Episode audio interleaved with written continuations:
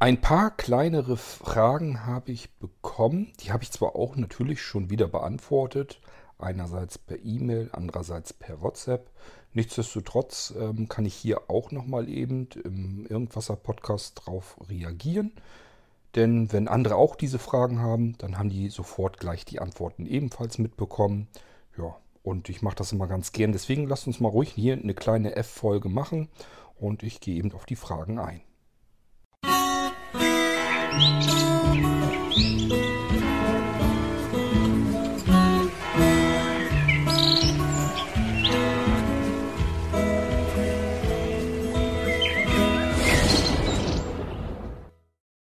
So, gehen wir erstmal zu der E-Mail, die habe ich von dem Ralf bekommen. Der Ralf, der hat einen Blinzel Nano-Computer bekommen. Den hat er sich mal gegönnt und äh, ja, ist auch immer lustig. Ich habe mir die E-Mail natürlich vorhin hier kurz eben geöffnet. Da geht man aus dem E-Mail-Programm raus unter iOS, wechselt in die andere App, geht wieder zurück in das E-Mail-Programm und äh, zack ist die E-Mail wieder weg, hat er wieder rausgeschmissen. Finde ich mal sehr gut. Ähm, macht aber nichts. Ich habe die relativ schnell wieder hier im Griff. So, jetzt habe ich die E-Mail von dem Ralf. So, und der bezieht sich also auf seinen neuen Blinzel Nano. Er sagt dann auch, das Ding ist ja wirklich ein super Geschoss. Ja, sehe ich auch so. Ähm, Ralf hat also auch den Nano mit i7-Prozessor und ordentlich Arbeitsspeicher drin und SSD und allen Pipapo. Ganz klar, wenn man da entsprechend äh, Geld reinsteckt, dann muss ja auch irgendwo Leistung herkommen.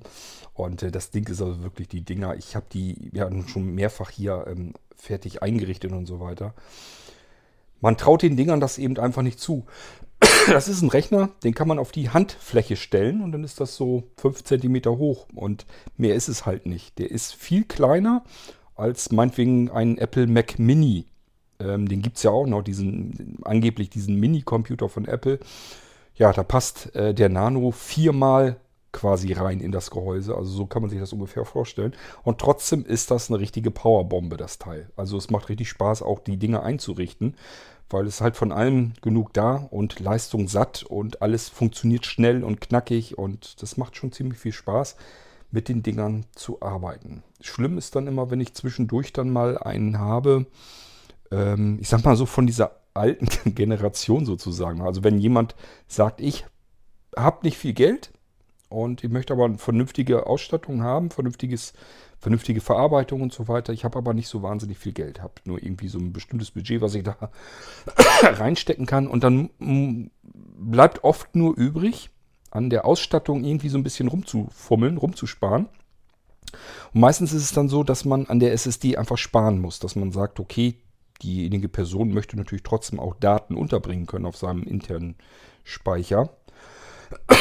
Und äh, da müssen die eine Festplatte da einbauen. Und das merkt man halt sofort, ob da jetzt eine schöne, schnelle M2 SSD drin ist oder ob da jetzt eine herkömmliche Festplatte dann da drin ist.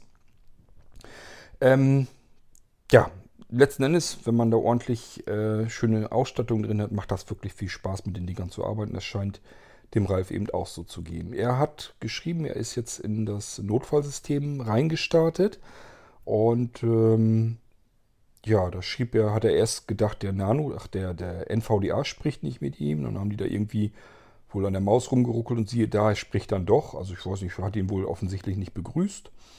Ähm, ich weiß gar nicht, normalerweise begrüßt aber auch schon Willkommenszeit auch auf dem Notfallsystem so dass man eigentlich immer eine Rückmeldung hat, dass da irgendwie das zweite System gestartet wird. Ich habe ähm, bei den Notfallsystemen auch noch mal kurz angemerkt, es gibt immer mehrere Möglichkeiten, wie man ein Notfallsystem in das äh, Computersystem bringt. Möglichkeit 1 ist wirklich ein Notfallsystem, ein reines Notfallsystem. Das ist dann auf Molino Live-Basis. Da kann man wirklich nicht viel mitmachen, außer eben als Notfallsystem, um das reale Arbeitssystem wieder in Gang zu bekommen, wenn da irgendwas mit ist. Oder halt für Wartungsarbeiten, wenn ich Sicherungen machen will oder Wiederherstellungen oder sowas. Äh, dafür reichen die vollkommen aus, haben auch ihre Vorteile. Und bei manchen Rechnern ist es halt so, dass ich einfach eine zweite Windows-Instanz installiere und dann kann man das als Notfallsystem mit benutzen. Das hat der Ralf hier auch. Das heißt, eigentlich hat er komplett zwei vollwertige Windows 10 Systeme da drauf, mit denen er ganz normal arbeiten kann. So, jetzt hat er in dem Notfallsystem, er arbeitet wohl mit einer Bluetooth-Tastatur, die Bluetooth, die ähm, Comfort-Tastatur von Blinzeln. Und ähm, ja, die hat er in dem ersten System eingerichtet und in dem zweiten System hat er sich die dann eben auch eingerichtet, aktiviert, gekoppelt. Und dann wollte er wohl wieder zurück in das erste System und dort funktionierte sie dann nicht mehr. Ähm, Jetzt muss ich dazu sagen, das habe ich dem Ralf auch schon erklärt, dass ich mit Bluetooth-Tastaturen selbst eigentlich gar keine Erfahrung habe. Ich benutze keine Bluetooth-Tastaturen. Ich habe das schon mal erzählt im Irgendwasser. Ich habe lange Zeit immer Funk-Desktop-Tastaturen gehabt. Von Logitech gab es ganz tolle Funk-Tastaturen. Also ganze Systeme natürlich mit Maus und so weiter auch mit dabei. Und äh, die haben mir auch prima gefallen. Allerdings ähm, musste man einmal im Jahr natürlich die Batterien wechseln. Die verreckten einem einmal im Jahr. Äh, bei Bluetooth kann es passieren, dass das sogar noch öfter passiert, dass man sie entweder aufladen muss oder neue Batterien reinsetzen muss. Und dieses, die Batterien gehen leer, passiert immer an, in dem Moment, wo man mal eben schnell noch ganz dringend was eben flink noch machen will.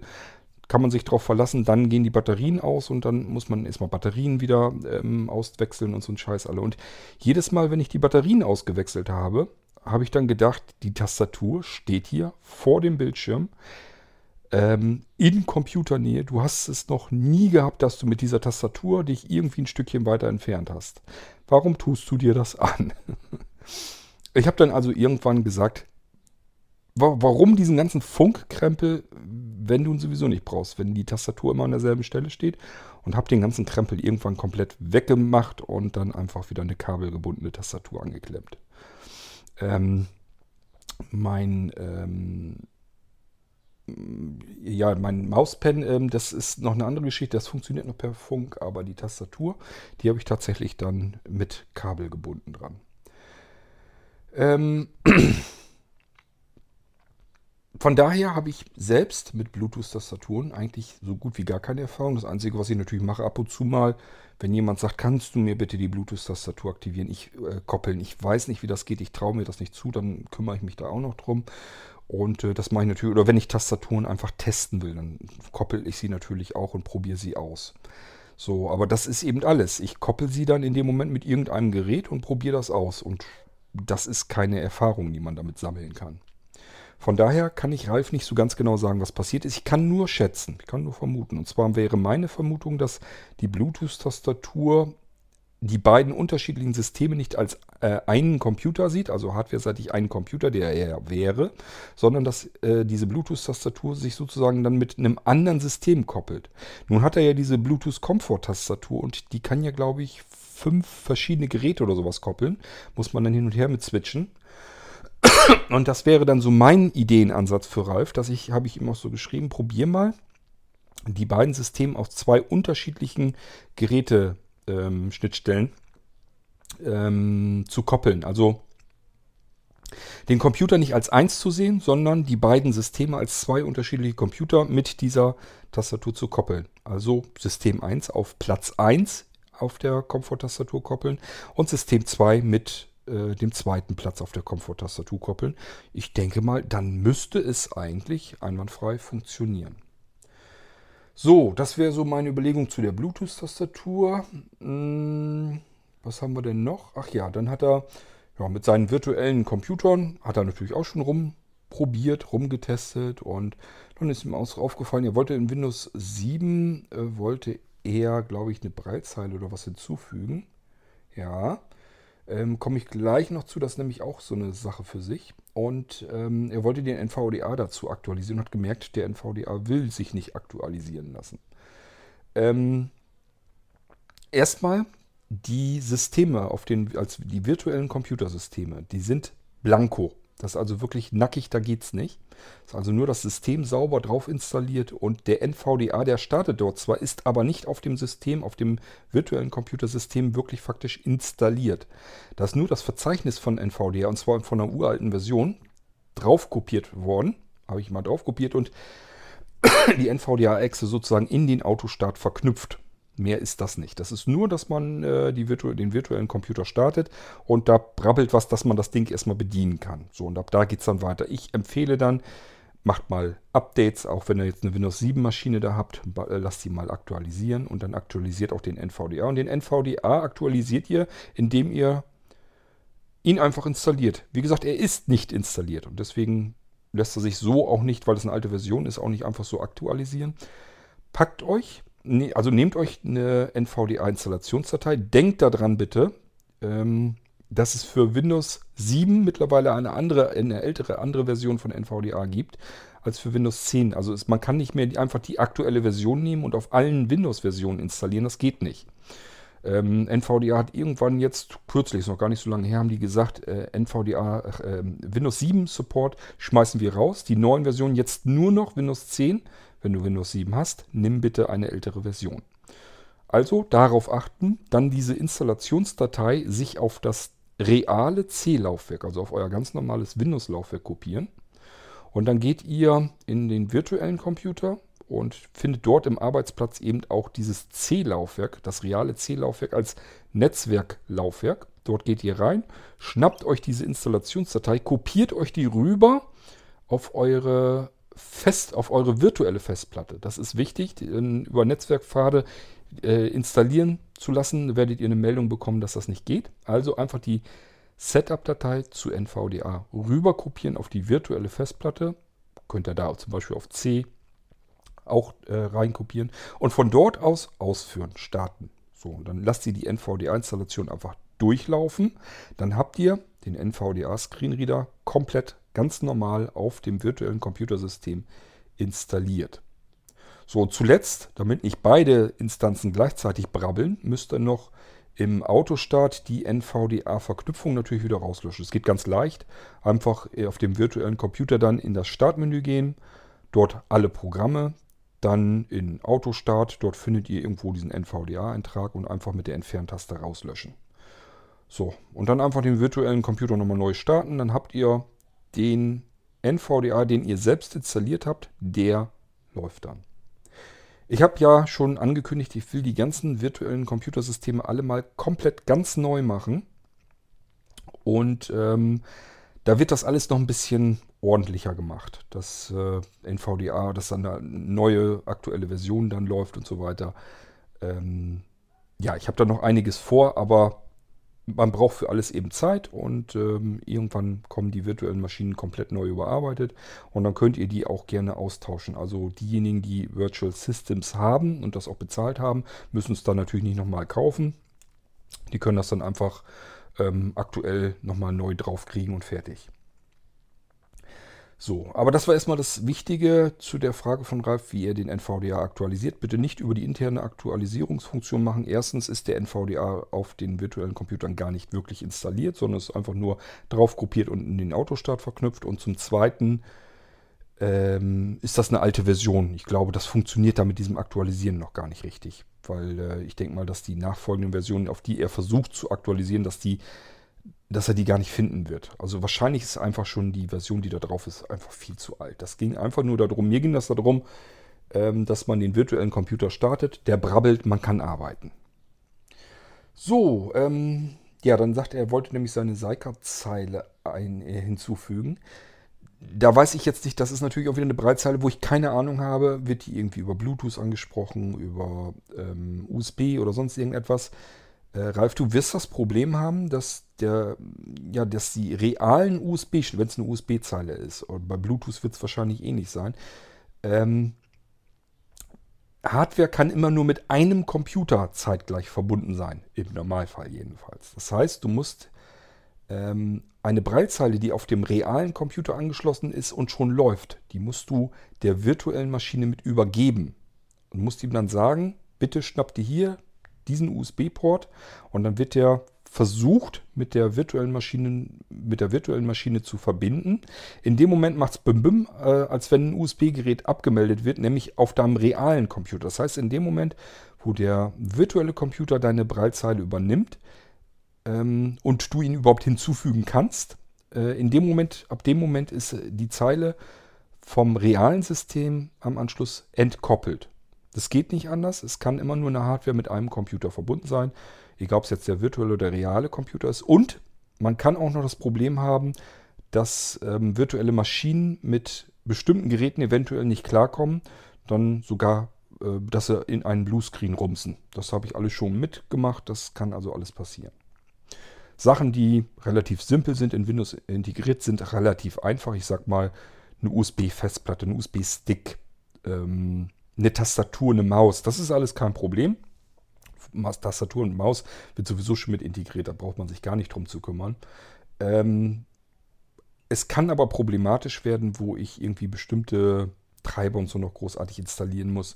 Dann kann es mal vorkommen, dass ein Gerät sich einfach auch mit der virtuellen Maschine nicht sauber verbinden lässt. Aber erstmal probieren, versuchen macht klug. Man kann das auch so ähm, sich hinbasteln, dass das automatisch äh, passiert. Also das heißt, wenn man die Breitzeile immer am selben USB-Anschluss hat und sagt sich, diese Zeile, die übernimm mal in die virtuelle Maschine, sobald ich die virtuelle Maschine starte.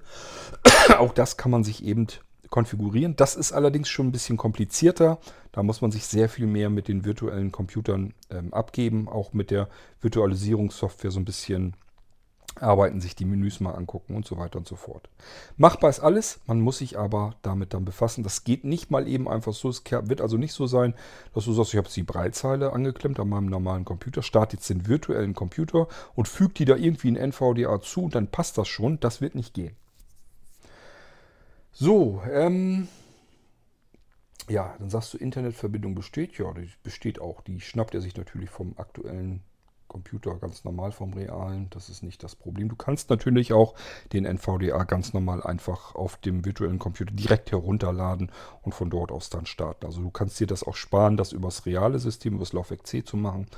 Das musst du selber wissen, wie du es am liebsten machen möchtest. Tatsache ist, NVDA bitte einmal komplett sauber installieren.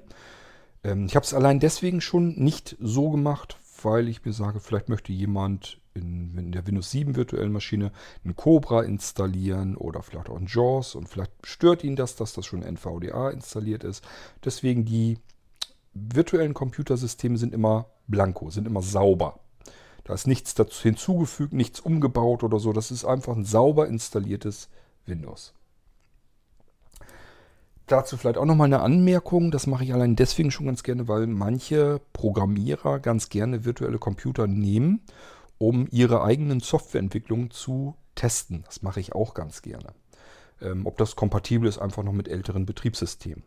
Wenn man diese Betriebssysteme stark verändert, wenn man da irgendwie alles Mögliche drauf installiert und so weiter, dann ist das keine saubere Testumgebung mehr. Deswegen, alleine deswegen schon, möchte ich das eigentlich ganz gerne so haben, dass diese virtuellen Computer mal maximal saubere Betriebssysteme ohne viel Schnickschnack sind. Aber ganz klar, blind bedienen können soll man sie auch. Deswegen eben diese Geschichte mit dem NVDA, was in den Autostart verknüpft ist. Dass ihr mal so ein bisschen wisst, warum hat der Cord das eigentlich so gemacht. Ähm, ja, du schreibst, dass du sehr wenig mit virtuellen Maschinen bisher gearbeitet hast. Ja, hast ja jetzt auch erst welche gekriegt. Also musst du jetzt erstmal anfangen. Befass dich da ruhig mal mit. Die haben eine ganze Menge Vorteile. Es gibt Anwender, sind nicht viele, aber es gibt Anwender, die benutzen hauptsächlich ihre virtuellen Computer. Auch das gibt es. Ich habe also auch blinde Anwender, die sich äh, sozusagen das Ding als Server, also einen realen Computer als Server sozusagen ähm, zusammenstellen lassen haben. Den habe ich den ähm, ja mit ordentlich Ressourcen und so aufgebaut als Servermaschine.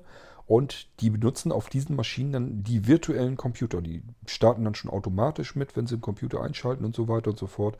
Mit den Dingern arbeiten die dann regelrecht. Ähm, also, also virtuelle Computer.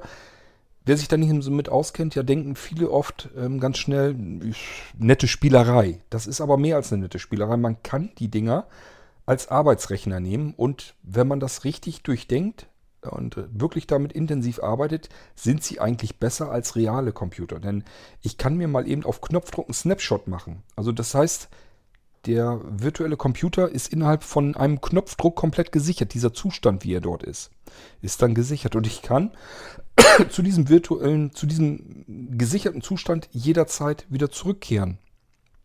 Ich kann mir mehrere Zustände abspeichern, kann also sagen, äh, mein Betriebssystem, meinen virtuellen Computer, so wie ich ihn habe, den habe ich mir in fünf verschiedenen Situationen abgespeichert und kann zwischen diesen fünf verschiedenen Situationen hin und her hopsen. Ich kann nur durch Kopieren von eines Verzeichnisses kann ich meinen kompletten virtuellen Computer sichern, so wie er ist. Ähm, es gibt also ganz viele verschiedene Vorteile mit virtuellen Computern. Ähm, ja, wenn man also mit den Dingern wirklich arbeiten will, man hat Vorteile gegenüber realer Hardware. Das ist wesentlich mehr als nur eine Spielerei, aber ganz klar muss man sich mit beschäftigen, man muss sich mit anfreunden mit dem Gedanken, man muss ein bisschen umdenken. Manche tun das, sind nicht viele und die haben dann ganz viele Vorteile dadurch, dass sie mit virtuellen Computern arbeiten.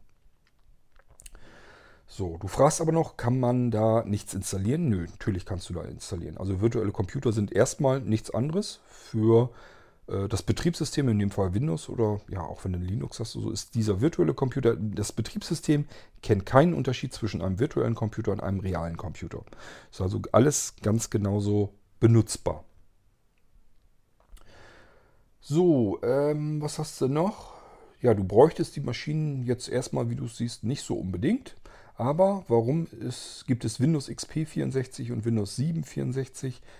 Äh, warum ist das da nicht verfügbar? Erstmal Windows XP habe ich dir nicht als 64-Bit, findest du dort auch nicht im Menü. Ich habe Windows XP 64-Bit, also ich kann das installieren. Allerdings, wer schon mal Windows XP 64-Bit installiert hat, wird feststellen, es gibt fast keine Treiber für äh, Windows XP in 64-Bit. Also das war ja der erste Versuch von Microsoft, Windows in 64-Bit zu bringen und äh, da hat nie einer Treiber für programmiert, entwickelt, die ganzen Hersteller und deswegen hat, war dieses Windows XP in 64-Bit ein kompletter Flop. Was Ralf meint, was er in seinem Menü findet, in dem Virtual Systems Menü, ist ein Eintrag Windows XP Professional.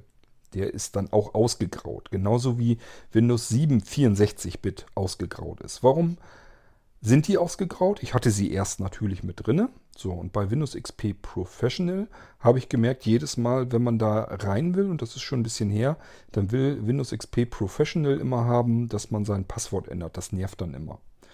Ähm, vor allen Dingen bringt das dann die Anwender aus dem Tritt, wenn die Windows ähm, XP Pro auf äh, den, als virtuellen Computer, wenn Sie den starten und das startet nicht in den Desktop rein und es fängt nicht an zu plappern, sondern es kommt irgendeine Warnmeldung, dass das Passwort schon längere Zeit nicht mehr gewechselt wurde und jetzt geändert werden soll. Das bringt manche aus dem Tritt. Ähm, wenn man Windows XP wirklich noch benutzen will, reicht diese Home-Version meines Erachtens nach völlig aus, ist überhaupt kein Problem. So, und bei Windows 7 64-Bit ist es noch wieder was anderes. Ähm, 64-Bit braucht man erstmal nur, um höheren Arbeitsspeicher zu adressieren. Also wenn man mehr als 4 GB Arbeitsspeicher haben will. Mit virtuellen Computern arbeitet man aber nie so, dass die den kompletten Arbeitsspeicher des realen Systems benutzen. Äh, das heißt, virtuelle Computer so einzurichten, dass sie mehr als 4 GB Arbeitsspeicher ähm, adressieren, müssen, also dass man mehr als 4 GB Arbeitsspeicher haben möchte, kommt eigentlich in virtuellen Maschinen nie vor. Man benutzt einfach virtuelle Maschinen so ein bisschen anders als reale Maschinen. Selbst wenn man sagt, ich will nur noch mit virtuellen Maschinen arbeiten, machen die meisten das so, dass sie mit mehreren parallel laufenden virtuellen Maschinen arbeiten wollen. Denn das ist ja einer der großen Vorteile. Ich habe nur einen Computer, kann aber mehrere virtuelle Computer auf meinem realen Computer betreiben, kann die laufen lassen. Zeitgleich. Die können alle jeweils ihre jeweiligen ähm, Arbeiten dort verrichten. So, und äh, selbst dann regelt man eben nicht mehr als 4 GB Arbeitsspeicher. Ähm, und ja, wenn man jetzt so wie Ralf, ich weiß gar nicht, Ralf hatte glaube ich 16 GB Arbeitsspeicher, ähm, dann nimmt sein reales, reales System eben noch ordentlich Arbeitsspeicher weg. Das regelt Windows ja automatisch, was da gerade ankommt. Und äh, dann lässt er sich einfach noch ein paar virtuelle Maschinen laufen. Und irgendwann wird der Arbeitsspeicher dann auch knapp werden. So, aber ähm, ich habe halt einfach gemerkt, diese ähm, 64-Bit-Varianten benutzt man nicht. Die Vorteile, die 64-Bit benutzt, ähm, bietet, benutzt man nicht als virtuelle Computer. Also man dreht eigentlich den Arbeitsspeicher nicht höher als 4 GB, ist unsinnig. Hat aber den ganzen Nachteil, nämlich 64-Bit bedeutet auch immer viel mehr Platzverbrauch als 32-Bit-Systeme. Das Betriebssystem ist viel dicker. Und ähm, ich habe halt immer gehabt, dass die virtuellen Systeme einen irrsinnigen Platzverbrauch hatten auf den realen Festplatten, ohne dass man irgendeinen Vorteil davon hat. Und deswegen habe ich dann irgendwann gesagt, dieses 64-Bit macht auf virtuellen Computern eigentlich gar keinen Sinn. Ihr könnt das noch bekommen, wenn ihr sagt, ist mir alles egal, ich will einen 64-Bit virtuellen Computer haben, dann sagt ihr mir das und dann kommt das damit drauf. Sinnvoll ist es nicht und deswegen habe ich es halt rausgelöscht, habe die Einträge, die sind aber in den Menüs noch drin, damit ich sie einfach eben schnell wieder eingefügt bekomme. Und ähm, ja, deswegen sind sie eben ausgegraut, weil sie sind nicht mit drauf, verschwenden allerdings auch den Platz dadurch nicht auf euren realen Computern.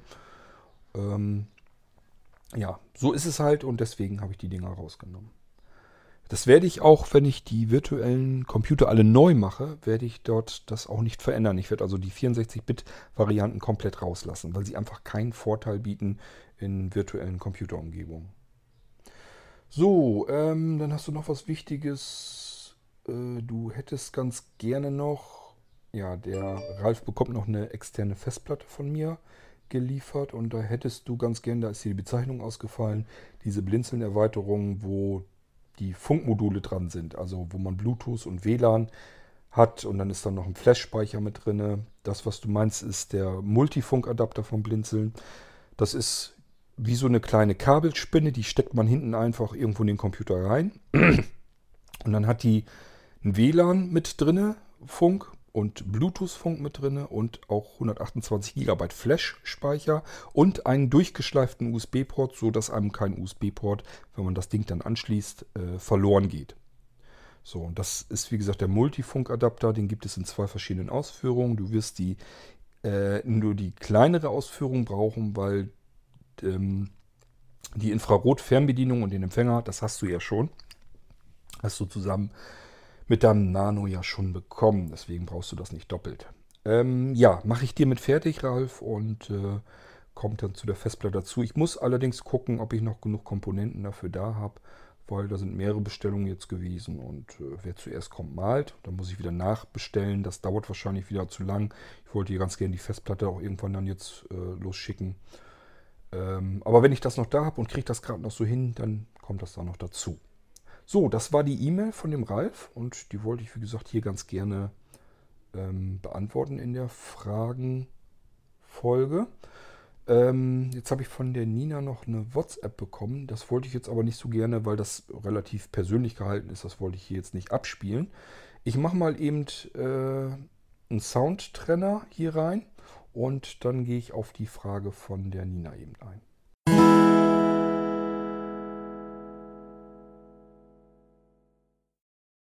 Mit der Nina bin ich eigentlich schon die ganze Zeit über immer so mit WhatsApp Sprachnachrichten verbunden. Das heißt, ähm, ja, wir schicken uns immer wieder Fragen und Antworten hin und her. Ich möchte jetzt allerdings nicht, weil das teilweise dann doch, ja, ich glaube, Sachen sind, die nicht unbedingt was ähm, im Irgendwasser zu suchen haben. So, also die Sprachnachrichten als solches möchte ich die nicht einfach so veröffentlichen, ungefragt sowieso schon mal nicht. Ähm, das heißt, ich werde die Fragen von der Nina einfach mal nehmen und dann hier einfach so beantworten. Äh, unter anderem hat Nina heute auch gemeint, ähm, ob es vielleicht eventuell sogar praktischer wäre, wenn man telefoniert, kann man ja auch per WhatsApp machen. Ähm, das ist auch so eine typische Frage, die eigentlich immer wieder zu mir herkommt. Hatte ich neulich auch gerade erst wieder das heißt, zwischendurch sagen sich Leute immer, es wäre doch eigentlich prakti am praktischen, wenn ich den Quad mal eben an der Strippe hätte und könnte ihm direkt die Fragen stellen, die Antworten kommen, ich kann sofort wieder fragen und so weiter und so fort. Und ich muss jedes Mal ähm, sagen und um Verständnis bitten, dass ähm, ich nicht telefonieren möchte. Zum einen schaffe ich es tatsächlich wirklich äh, zeitlich nicht fragt man sich vielleicht so manches Mal unverständlich, ähm, ja, Sprachnachrichten macht er aber doch auch, also geht's doch, die Zeit ist doch dann auch da und das dauert auch nicht länger, wenn ich jetzt mit ihm telefoniere. Das Problem ist nur, ähm, zum Telefonieren braucht man zwei Menschen, die zum selben Zeitpunkt freie Zeit haben. Und das übereinander zu bekommen, das ist mir einfach viel zu mühsam. Sprachnachrichten bekomme ich, die landen bei mir in WhatsApp so wie bei jedem.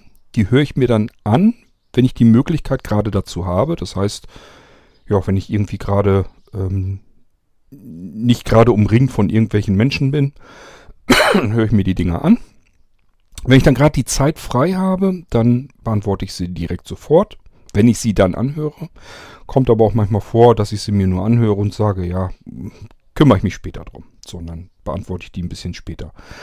Ähm, Tatsache ist jedoch, ich beantworte die Sachen immer dann, wenn ich zwischendurch eben Zeit habe. Mal, bei mir sitzt der Tag, äh, sieht der Tag immer relativ vollgestopft aus und ich habe aber zwischendurch natürlich immer wieder Pausen. Die mache ich allein schon deswegen, weil ich sie mir zwingend äh, auflege.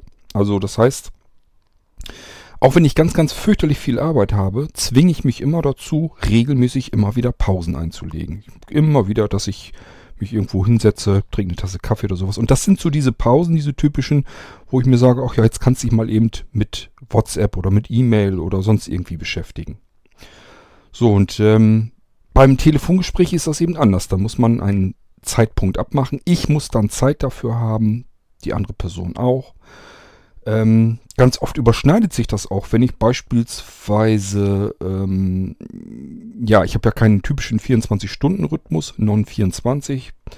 Ähm, die einen oder anderen werden sich ein bisschen damit auskennen, was ich damit meine. Das heißt, ähm, ich habe also nicht einen normalen Tagesrhythmus, dass ich sage, ich bin tagsüber hellwach und arbeite und nachts über schlafe ich, so wie normale Menschen. Sondern bei mir ist es eben immer wieder so, dass sich das verschiebt kommt immer wieder ganz oft vor, dass ich nachts hindurch hellwach bin, dann auch was tue, was arbeite und tagsüber muss ich dann natürlich irgendwann aber auch schlafen. So, das ist bei den wenigsten so. Das heißt, ihr wollt telefonieren, seid tagsüber wach, wundert euch, warum meldet der Kurt sich gar nicht und ich bin dann nachts wach, würde ich euch dann aus dem Bett klingeln müssen. Dieses ganze Telefonieren ist einfach von mir rein von dem ganzen Gedankenapparat her schon viel zu kompliziert. Ähm, das Einfachste, was man eben machen kann, Sprachnachrichten. Schickt mir eine Sprachnachricht, beantworte ich gerne, ist überhaupt kein Thema.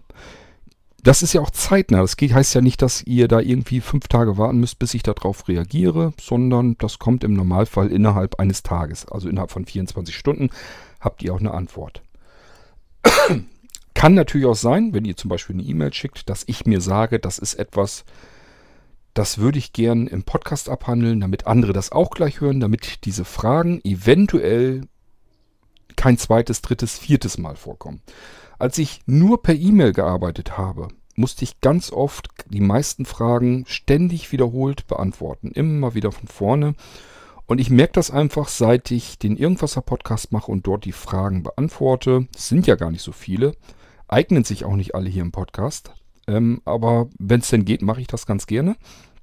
Und das Schöne ist eben, man merkt eben ganz deutlich, dass viele Fragen einfach gar nicht mehr auftauchen, weil ähm, es genug Menschen gibt, die hören sich den Irgendwaser Podcast an, sagen sich, ja, die Frage, die ist schon mal beantwortet worden, habe ich gehört, brauche ich eben nicht nochmal zu stellen. Und das nimmt mir alles so ein bisschen Arbeit ab. Und deswegen mache ich das ganz gerne hier mit dem Irgendwasser Podcast und deswegen mache ich das auch ganz gerne mit äh, den WhatsApp-Sprachnachrichten. Ist für mich auch einfacher. Ich brauche nicht tippen, brauche bloß ins Mikrofon quatschen. Das kann ich sogar nebenher machen.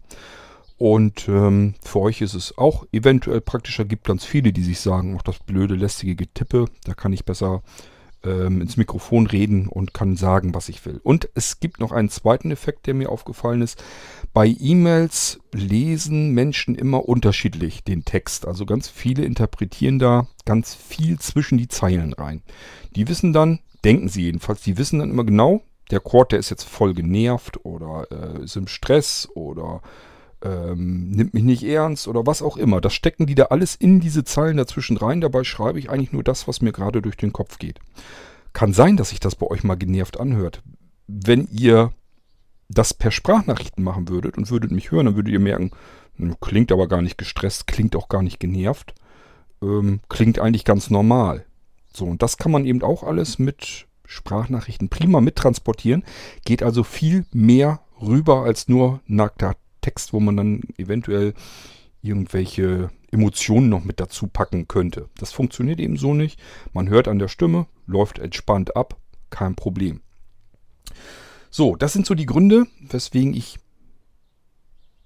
generell einmal telefonieren hasse wie die Pest. Das ist auch tatsächlich so. Also das Telefonieren habe ich mir eigentlich so abgewöhnt, ähm, ja, ich sag mal so im Rechenzentrum, aber auch als ich selbstständig war und so weiter. Ich habe ganz, ganz viel immer telefonieren müssen und ich habe da irgendwann einfach überhaupt keinen Bock mehr zu gehabt.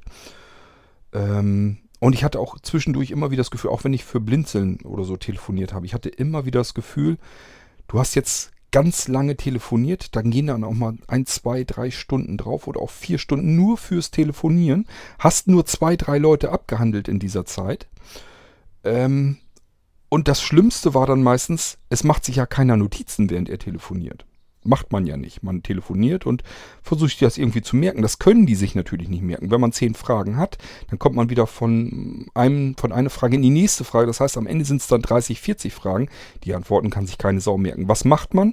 Man muss hinterher alles nochmal per E-Mail zusammenschreiben. Alles, was man vorher per Telefon besprochen hat, tippt man anschließend nochmal per E-Mail. Und das ging mir alles dermaßen auf den Sack, dass ich irgendwann gesagt habe, ich kann Telefon Support nicht mehr meistern. Das kriege ich zeitlich nicht mehr gebacken und ich habe auch keine Lust dazu, weil es ineffizient ist.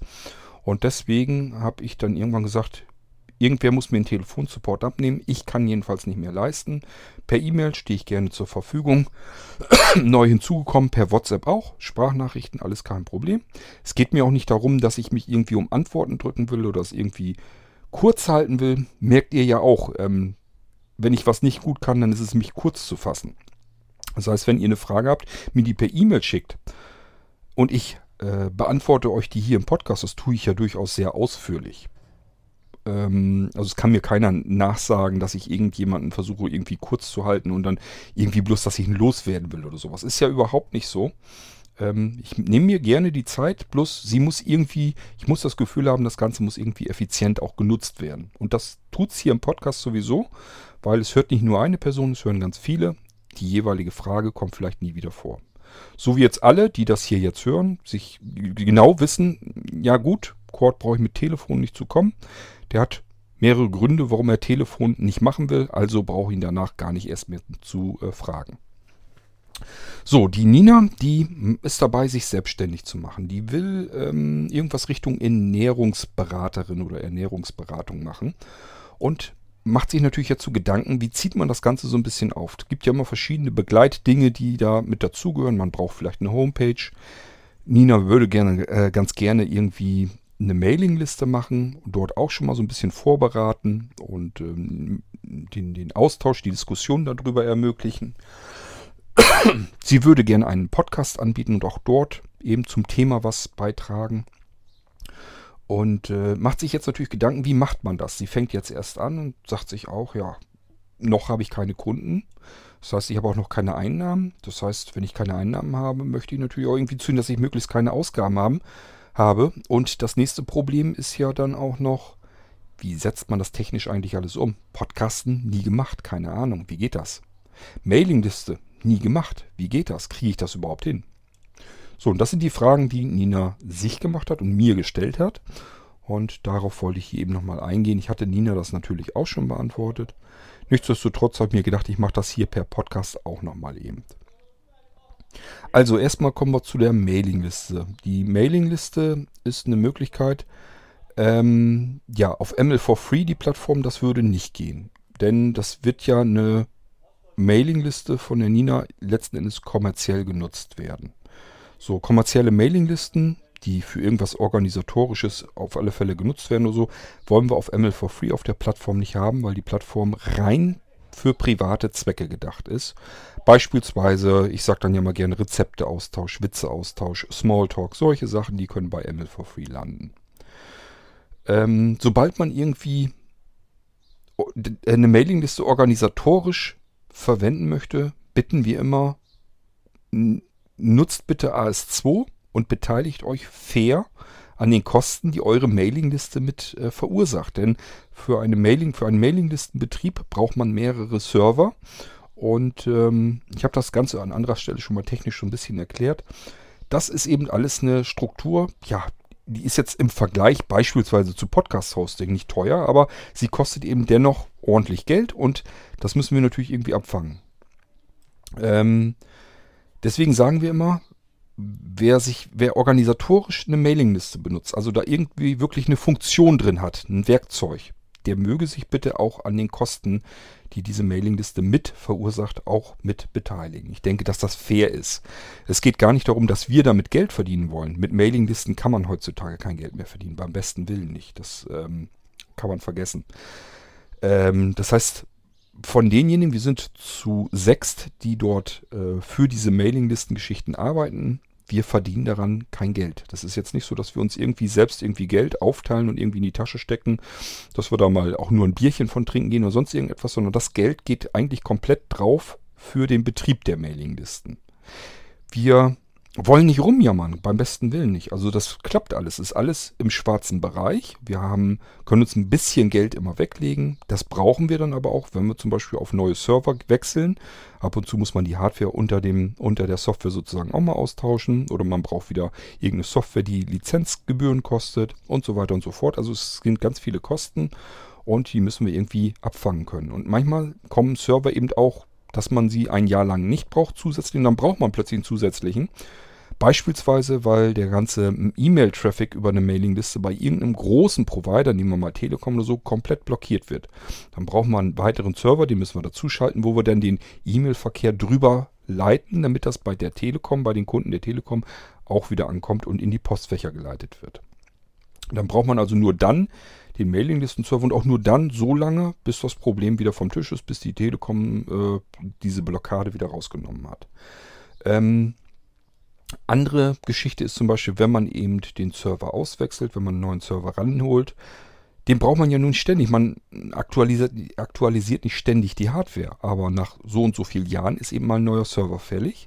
Und wir machen das alles eben nebenher, den ganzen Mailinglistenbetrieb. Das bedeutet wiederum, ähm, ja, wir müssen sozusagen dann zwei Server parallel halten, nämlich der alte, damit der Betrieb aktuell einfach weiterläuft und der neue, der dann nebenbei eingerichtet wird, vorbereitet wird, dann alles rübergeholt wird und dann irgendwann wird der alte abgeschaltet, der neue läuft dann, aber diese Zeit, das hat man schon ganz oft, das ist meistens so, dass es viele Wochen, meistens etliche Monate dauert, bis wir alles so haben, dass die beiden parallel laufenden Server so sind, dass man den einen abschalten und den anderen dann in Betrieb nehmen kann. So dass ihr da überhaupt keine Ausfallzeit habt und ihr habt auch keine Arbeit im Allgemeinen damit. Also es ist normalerweise so, dass sowohl die etlichen tausend Benutzer der Mailinglisten wie auch die Mailinglistenanbieter überhaupt nicht davon, überhaupt nichts davon mitbekommen, wenn wir äh, so arbeiten, wie wir arbeiten, dass wir das parallel laufen lassen und dann irgendwann rüber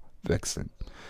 Hat also nur Vorteile, aber hat eben auch den Nachteil, kostet halt ordentlich Geld. Man muss während der Zeit, mehrere Monate, eben zwei Server parallel laufen lassen. So, deswegen brauchen wir immer so ein paar Euros, die wir uns jeden Monat so ein bisschen weglegen können, zur Seite legen können. Und wenn das dann soweit ist, dass wir einen weiteren Server dazustellen müssen, dann ist das Geld dafür eben auch da und wir können dann in Ruhe arbeiten. So, das klappt alles. Es ist alles Paletti ordentlich finanziert. Hardware ist alles totgeschlagen, wir können das alles bezahlen. ML for Free bin ich mittlerweile auch so halbwegs zufrieden. Das liegt daran, weil wir ein anderes Konzept haben, wie wir diese Plattform äh, über Werbung finanziert bekommen. Das funktioniert aber mittlerweile auch endlich mal halbwegs anständig, ist noch nicht vollständig äh, wegfinanziert, aber es klappt zumindest, dass es zum großen Teil finanziert ist. Also gefällt mir schon alles ganz gut. wir können eigentlich nicht meckern. Die Mailinglisten laufen. Äh, wir verdienen nichts dran, aber die Sachen sind finanziert. Und wir benutzen sie ja auch mit, denn die Mailinglisten-Server, ganz klar, die ganze Infrastruktur, die ganze Hardware benutzen wir natürlich für die Mailinglisten von Blinzeln genauso. Das heißt, wo andere Plattformen sagen, wir haben jetzt zum Beispiel ein Forum oder sowas laufen, das kostet alles Geld, müssen die sich einen Kopf drum machen, wie bezahlen wir es und bezahlen die es aus eigener Tasche, brauchen wir nicht. Wir können sagen, wir haben noch genug andere, die benutzen diese Infrastruktur mit, die beteiligen sich an den Kosten und somit kann Blinzeln seine Mailinglisten wenigstens kostenlos laufen lassen. Wir haben also auch einen Nutzen davon, nämlich dass wir keine zusätzlichen Kosten haben, obwohl wir die Technik mitbenutzen. Dafür machen wir die Arbeit und äh, der Rest beteiligt sich eben dann an den Kosten, die wir haben, um die ganze Geschichte betreiben zu können. Also so ist es gedacht. So, kommen wir zurück zu der Nina. Jetzt ähm, ist natürlich die Überlegung, was könnte man tun? Habe ich mir natürlich Gedanken gemacht. Also ML for Free kümmern, uns, kümmern wir uns jetzt erstmal nur um die Mailingliste. ML for Free fällt schon mal aus. Ich kann da auch keine Ausnahme machen, denn wenn ich jetzt der Nina sage, mach deine kommerziell genutzte Mailingliste, deine zu Organisationszwecken genutzte Mailingliste auf der ML for Free Plattform, dann sagt sich irgendeiner der Nächsten natürlich, warum darf die das? Und mir willst du es jetzt untersagen, ich darf es nicht mehr. Das hat keinen Zweck, das können wir nicht machen. Dann bin ich nämlich nur noch am Arbeiten und erklären, warum der eine das darf, was ein anderer wieder nicht darf. Deswegen klare Richtung, ML for Free, rein privater Gebrauch und auch wirklich, ähm, es geht nicht um kommerziell oder so, das können wir nicht nachprüfen. Wir wissen nicht, ob jemand irgendwas, irgendwas Geld verdient oder nicht. Können wir nicht nachprüfen, wollen wir auch gar nicht nachprüfen. Es geht schon damit los, wenn ihr das als Werkzeug benutzt, also als für irgendwelche organisatorischen Dinge, dann bitte nicht auf der ML for Free Plattform, da wirklich nur eure Witze, eure Rezepte, euren Smalltalk verteilen. so, für Nina heißt das ähm, Mailingliste bei AS2 und zwar die kommerziell genutzten. Es gibt einmal Private List, das Angebot. Die Private Lists, die sind für diejenigen gedacht, die auf ML for Free dürften, ihre Mailingliste dort einrichten dürften es dort aber nicht haben wollen, weil sie den ganz, die ganze Werbefinanzierung nicht haben möchten. Dafür sind die Private List. Private List ist also nicht die Möglichkeit, um auf AS2 zu gehen und dann nochmal eben ein, zwei Euro zu sparen. Darum geht es da nicht. Sondern es ist für diejenigen, die auf ML for Free ihre Mailingliste einrichten dürften, die also beispielsweise Smalltalk machen wollen und aber sagen, nee, ich will diese, dieses Generve mit der Werbung, das will ich alles nicht haben. Ich möchte nicht, dass ich und die Nutzer meiner Mailingliste alle zwei Wochen Newsletter mit Werbung kriegen. Ich möchte auch keine Mail-Signaturen haben, die mit Werbung ähm, äh, daherkommen. Ich möchte mit Werbung eigentlich gar nichts zu tun haben. Ich möchte meine Mailingliste betreiben und da soll keine Werbung sein. So, und die sollen die Möglichkeit haben, auf die AS2-Plattform zu gehen, sich dort auch sehr günstig an den ähm, Kosten zu beteiligen. Ich weiß gar nicht, geht glaube ich für, mit 2 Euro oder so los. Ähm, müsst ihr mal gucken. Ich weiß es nicht, 2, 3 Euro, mehr ist es dann nicht. So, ähm, und dafür ist man die Werbung eben schon los und kann sagen, äh, ich habe meine Mailingliste jetzt auf AS2, beteilige mich mit Münzgeld, mit ganz geringem Münzgeld, ein bisschen an den Kosten äh, und dafür brauche ich mir die Werbung nicht anzutun und auch äh, für meine Teilnehmer der Liste nicht. Ähm, das käme hier aber auch nicht in Frage, weil ähm, Nina eben die Mailingliste kommerziell nutzen möchte. Ähm, das heißt, die Private List Angebote wären dort nicht äh, dafür zuständig, sondern die Business List. Und die Business List, da kostet die kleinste, es geht immer nach Teilnehmerzahl. Man hat gerade zu Anfang aber nie viele Teilnehmer. Ich äh, kriege ja die Statistiken ständig, wie viele Teilnehmer, welche Mailinglisten und so weiter haben.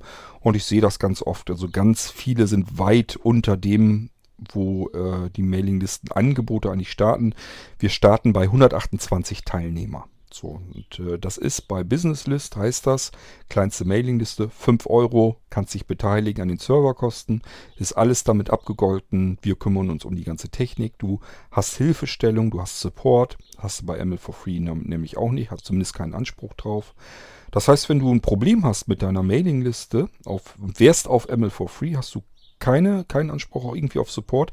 Du darfst dich nicht mal irgendwie beklagen, wenn du irgendwie eine Frage an uns hast und wir melden uns nicht. Weil das ist eine Sache, die läuft nebenher. Wir bieten die Technik mit an für Privatleute, können sie kostenlos mit benutzen, aber dass wir da nun auch noch Support leisten und uns den Abend auch noch um die Ohren schlagen, damit wir euch dann helfen können, das machen wir meistens freiwillig gerne, aber ihr habt da keinen Anspruch drauf. Das habt ihr nur, wenn ihr unter AS2 geht und euch an den Serverkosten direkt beteiligt. Dann sind wir gerne auch für euch da und helfen euch natürlich auch. so, das ist die Mailingliste. Ganz normal, so wie sie ähm, jeder dann eigentlich registrieren müsste. Wenn ihr Mailinglisten registrieren wollt, sowohl ML for Free als auch AS2, könnt ihr einfach auf die Homepage gehen, www.blinzeln.org. Dort in dem Bereich Connect und dann irgendwie da Mailinglisten müsst ihr mal weiter euch durchgucken. Ähm, dann könnt ihr das jedenfalls registrieren. Ansonsten Abkürzung wäre http rec, also reg wie registrieren, blinzeln.org. Dann landet ihr direkt in dem Bereich, wo ihr eine Mailingliste registrieren könnt. So, dann habe ich aber für Nina noch eine andere Möglichkeit gefunden oder mir zumindest gedacht. Und zwar Blinzeln als solches. Sie könnte natürlich auch eine Mailingliste bei Blinzeln einfach inhaltlich moderieren. Das heißt, Blinzeln würde eine Mailingliste hinzubekommen, zu sein, die er jetzt schon hat, die sich mit Ernährungsberatung befasst. Ich meine, dass wir sowas noch nicht haben, wenn überhaupt dann nur sowas halbherzig ähnliches, was vielleicht so ein bisschen damit reinspielt, aber eine Mailingliste, die sich wirklich komplett nur auf dieses Thema versteift, die wirklich sagt, wir ähm, machen jetzt eine Mailingliste zum Thema Ernährungsberatung. Das wüsste ich jedenfalls, haben wir noch nicht. So, das könnte man auch machen. Äh, Nina würde dann diese Mailingliste inhaltlich betreuen. Ähm, Vorteil für Nina wäre, alles, was technisch mit dieser Mailingliste zu tun hat, hat sie überhaupt nichts mitzukriegen. Technik kümmern wir uns drum, also die Techniker bei Blinzeln. Sie hat keine Kosten, weil ist eine Blinzeln-Mailingliste, habe ich aber auch ganz klar so gesagt. Ich sage, das ist dann wirklich nicht deine Mailingliste, sondern Blinzelns Mailingliste. Das ist eine Mailingliste von Blinzeln. Das geht auch nicht, dass man dann sagt, ich möchte jetzt mit meiner Mailingliste vielleicht doch irgendwo anders hin. Das heißt zu einem ganz anderen Anbieter, ganz viele gibt es ja, ja nicht mehr. Oder rüber zu AS2 oder so. Man kann dann eine neue Mailingliste dort aufmachen, ist natürlich kein Problem, da haben wir keinen Einfluss drauf. Aber die Mailingliste bei Blinzeln kann man nicht einfach löschen. Man kann nicht sagen, ihr habt jetzt meine Mailingliste, die ich bei euch ähm, eingerichtet habe, habt ihr jetzt wieder zu löschen. Das geht dann nicht, weil das eine Mailingliste im Sortiment von Blinzeln ist und ich habe immer, ähm, trotz vieler Meinungen, die immer meinen, die Mailinglisten bei Blinzeln, die da sind und hier ist noch eine und da ist thematisch eine, da ist doch sowieso nichts mehr los, löscht die doch. Da sage ich immer, nein, Brauchen wir nicht, machen wir nicht. Ich will Beständigkeit bei Blinzeln haben. Das heißt, wenn man in einer Mailingliste vor zehn Jahren bei Blinzeln mal drin war und ist dann irgendwann raus, dann wird, wird man diese Mailingliste trotzdem immer noch bei Blinzeln wieder finden. Kann man immer noch gucken ins Sortiment und kann sich sagen, Mensch, die gibt es ja immer noch. Das ist so ein Effekt, den möchte ich bei Blinzeln gerne haben. Denn ob eine Mailingliste auf dem Server nur noch eingerichtet ist oder nicht, die frisst kein Gras, die macht, verursacht nicht mehr Kosten. Dann kann man sie eben auch drin lassen. Und vielleicht wird sie irgendwann dann doch mal wieder gebraucht, thematisch und genutzt vor allem.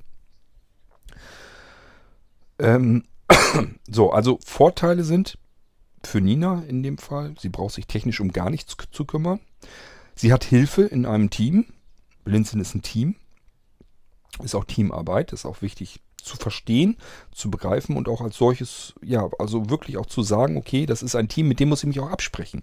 Ich bin nicht Alleinherrscher über diese Mailingliste. Ich sitze in einem Team, muss mich mit anderen absprechen. Wenn ich Probleme oder Ärger in meiner Mailingliste habe, die ich inhaltlich moderiere, dann kann ich nicht einfach sagen, ich schmeiß den raus. Dann gibt es feste Vorgaben, ein Regelwerk bei Blinzeln, wo man sich dran entlanghangeln muss. Das ist eben zum Schutz der Teilnehmer und damit die Mailinglisten bei Blinzeln halbwegs einheitlich ähm, gelenkt werden. Man kann nicht einfach sagen, ich schmeiß da jemanden raus, weil mir jetzt irgendein Spruch von dem nicht passt. Es sei denn, das ist ein gravierender Verstoß, also dann muss das schon ins rechtliche äh, Problem reingehen. Im Normalfall ist es so, dass es immer erstmal eine Verwarnung gibt. Ich glaube, es gibt sogar noch eine zweite Verwarnung. Und wenn es wenn sich dann nichts tut, dann kann man ihn aus dieser einen Mailingliste rausschmeißen. Wenn er sich in mehreren Mailinglisten ähm, daneben benommen hat, kann man dann auch überlegen, dass man ihn äh, ganz von der Blinzeln-Plattform ausschließt.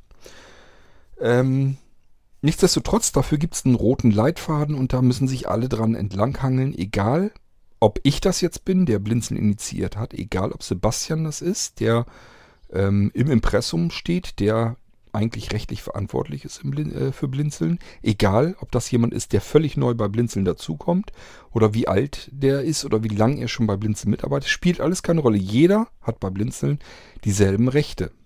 Und äh, damit das alles ein bisschen einheitlicher wird, haben wir ein Regelwerk, wie man sich verhalten muss bei bestimmten Situationen. Ist auch sehr mühsam von allen ausgehandelt worden. Da hat es viel Arbeit gegeben von Menschen, die teilweise gar nicht mehr bei Blinzeln sind. Ähm, hat auch viel Diskussion gegeben. Ist ganz klar, wenn man ähm, 50, 60, 70 Menschen hat, die irgendwie an bestimmten Regeln arbeiten, dann ist der eine dieser Meinung, der andere ist anderer Meinung, der nächste ist der nächsten Meinung. Und das erstmal alles irgendwie unter einen Hut zu bekommen, das kann man sich vorstellen, das ist nicht so ganz einfach. Aber das Regelwerk haben wir trotz allem und das benutzen wir dann eben auch. So, ähm, technisch ist, wie gesagt, das Technikteam bei Blinzeln dann äh, verantwortlich für die Mailings. Das heißt, sollte es mal dazu kommen, dass man äh, jemanden ausschließt aus seiner Mailingliste, dann schmeißt man ihn nicht als inhaltliche, inhaltlicher Moderator raus aus seiner Mailingliste, sondern man ähm, geht diesem Regelwerk entlang und wenn man zu dieser Stelle kommt, dass man sagt, es hat keinen Zweck mehr, der benimmt sich weiterhin daneben. Ihm scheint das egal zu sein, ob der, ähm, ob wir ihn verwarnt haben oder nicht. Dann sagt man eben in der Technik Bescheid und ja, wenn das dann eben einstimmig beschlossen wurde, dann wird der eben auch entfernt und ausgeschlossen. Und die Technik kümmert sich auch darum, dass das dann so bleibt. Das heißt, wenn er sich unter anderem anderer E-Mail-Adresse so wieder hineinmogelt. Sobald er wieder auffällt, ähm, schließen wir ihn wieder aus, dann fliegt er wieder raus. Das kann so weit gehen, dass wir gucken, ähm, ja, wie er generell ausgeschlossen werden kann. Das heißt, gibt verschiedene Techniken, wie man jemanden genau identifizieren kann und dann trotzdem auch wieder rausschmeißen. Ich möchte das natürlich ungern hier weiter großartig erklären. Ähm, ja, dann gibt es natürlich noch die Situation, wo jemand sofort raus muss, weil er irgendwas, ja, beispielsweise einen rechtlichen Verstoß macht. Wenn jetzt jemand zum Beispiel, ja, mir fällt jetzt auch nichts besonders, angenommen, jemand würde jetzt irgendwie Drogen oder so über eine Mailingliste verticken wollen oder sowas, dann ist das natürlich ein Grund, ein sofortiger Ausschlussgrund. Der muss dann sofort entfernt werden. Oder jemand ähm, verteilt munter Spam darüber. Äh, es gibt also Situationen, da muss man relativ schnell handeln ähm, teilweise sind diese Situationen auch gleich so beschrieben, sodass jeder, der technisch dazu in der Lage wäre, das sofort machen kann. Das ist immer dann, wenn es gar kein drumherum überlegen gibt. Wenn man sagt, da würde jetzt jeder normale Mensch würde sagen, das muss sofort unterbunden werden. Dann fliegt er raus bei äh, jeder, der das dann eben kann, sofort dann raus äh, damit. Ähm, also da gibt es verschiedene Dinge. Wichtig ist erstmal nur zu verstehen, wenn man diese Mailingliste bei Blinzeln einrichtet, dann gehört einem die Mailingliste nicht, sondern die Mailingliste gehört Blinzeln. Im Zweifelsfall würde ich sogar, ich sage dann immer, Unterschied ist eigentlich, die Mailingliste gehört den Teilnehmern der Mailingliste. Es ist woanders anders bei ML for Free. Wenn ihr da eine Mailingliste einrichtet, gehört euch die. Könnt damit machen, was ihr wollt. Wenn die bei AS2 einrichtet, gehört euch die. Könnt damit machen, was ihr wollt. Auch mit euren Teilnehmern. Da haben wir gar keine Rechte da, da drin. Bei Blinzeln sehen wir das ein bisschen anders. Da gehört eigentlich die Mailingliste der Öffentlichkeit, den Teilnehmern. Das ist eigentlich so unser Herangehen äh, an den Unterschied, wem jetzt die Mailingliste gehört. Und dementsprechend müssen wir natürlich anders auch handeln auch überlegen, wie wir das machen, wenn jetzt ähm, natürlich mal Störungen oder so vorkommen können in einer Mailingliste. wenn euch eine Mailingliste gehört und das stört jemand, dann würdet ihr ganz natürlich, ganz selbstverständlich sagen, den schmeiße ich raus, den setze ich vor die Tür. Mache ich zu Hause auch so, wenn ich äh, Gäste habe und einer benimmt sich voll daneben, kotzt mir in meinen Gummibaum, dann schmeiße ich den entsprechend eben raus. Ähm, in der Mailingliste ist das eben ein bisschen anders. Da muss man dann überlegen, ähm, ja, wenn mir die Mailingliste nicht allein herrschend gehört, sondern sie gehört am Blinzeln, so rum wie dann eigentlich den Teilnehmern, muss ich ein bisschen überlegen, wie gehe ich da jetzt vor. So, das ist, damit das eben nicht einer allein entscheidet, muss man das im Team entscheiden.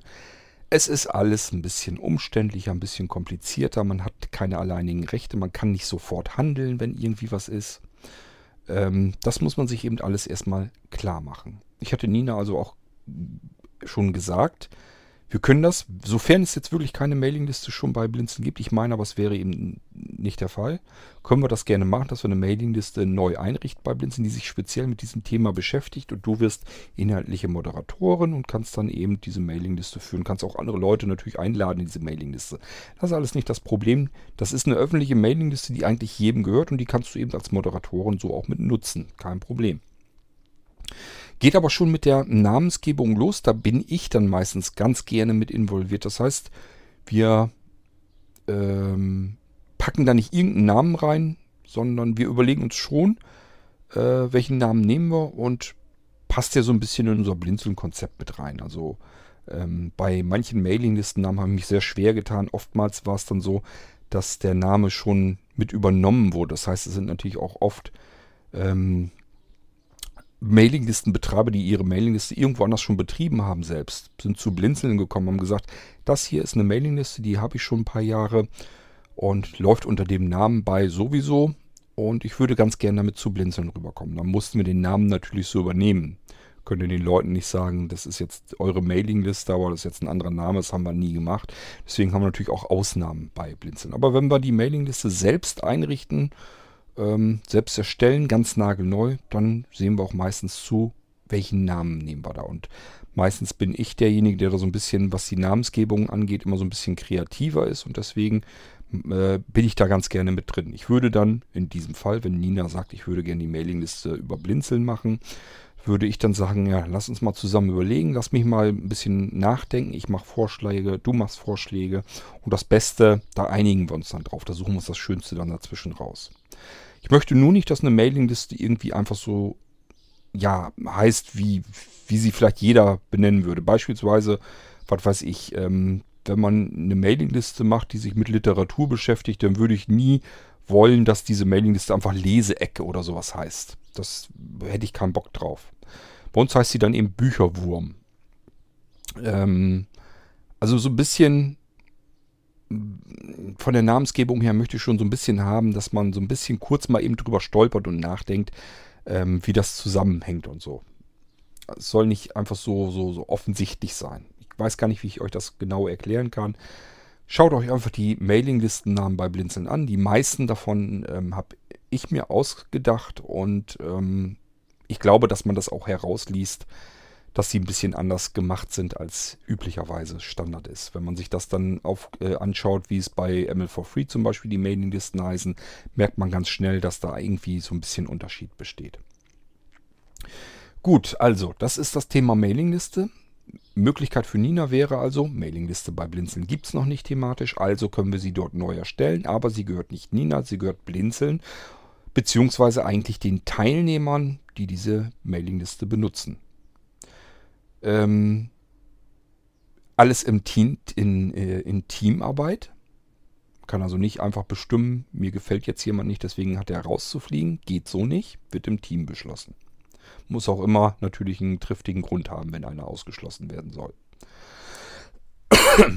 Andere Möglichkeit wäre für Nina eben AS2, kommerzielle Mailinglistennutzung, Business List 128, die kleinste Mailingliste, die für Sie in Frage käme, kostet 5 Euro im Monat, sind einfach wirklich schlicht und ergreifend die Kosten, die hardwareseitig eben entstehen. Die ganze Infrastruktur, die dahinter steckt, verursacht einen Berg Kosten. Das fangen wir mit diesen Einnahmen eben ab.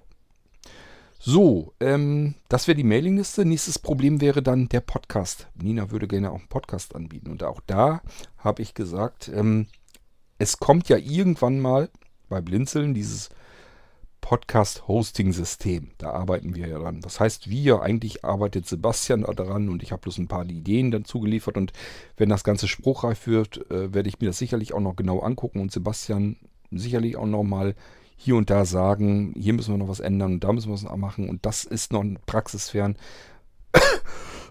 weil ähm, Sebastian ja nun keine Podcasts selber produziert. Er kümmert sich darum, dass sie veröffentlicht werden. Also ums Hosting oder sowas macht er dann. Und äh, ich produziere die Dinge. Und wir müssen irgendwie so ein bisschen gucken, wie, dass das dann wirklich Hand in Hand läuft, dass man wirklich sagen kann, äh, derjenige, der einen Podcast produziert und will den dann über das Podcast-Hosting-System von Blinzeln veröffentlichen, der sagt sich einfach, ähm, ich merke, hier haben welche dabei gesessen, die machen das von ganz vorne bis ganz hinten durch selbst und wissen, worauf man achten muss. Es gibt Podcast-Hosting-Systeme bereits, aber ähm, die haben alle etwas, was mich stört bei der Produktion oder Sebastian bei der Veröffentlichung und deswegen wollen wir das eben komplett anders machen.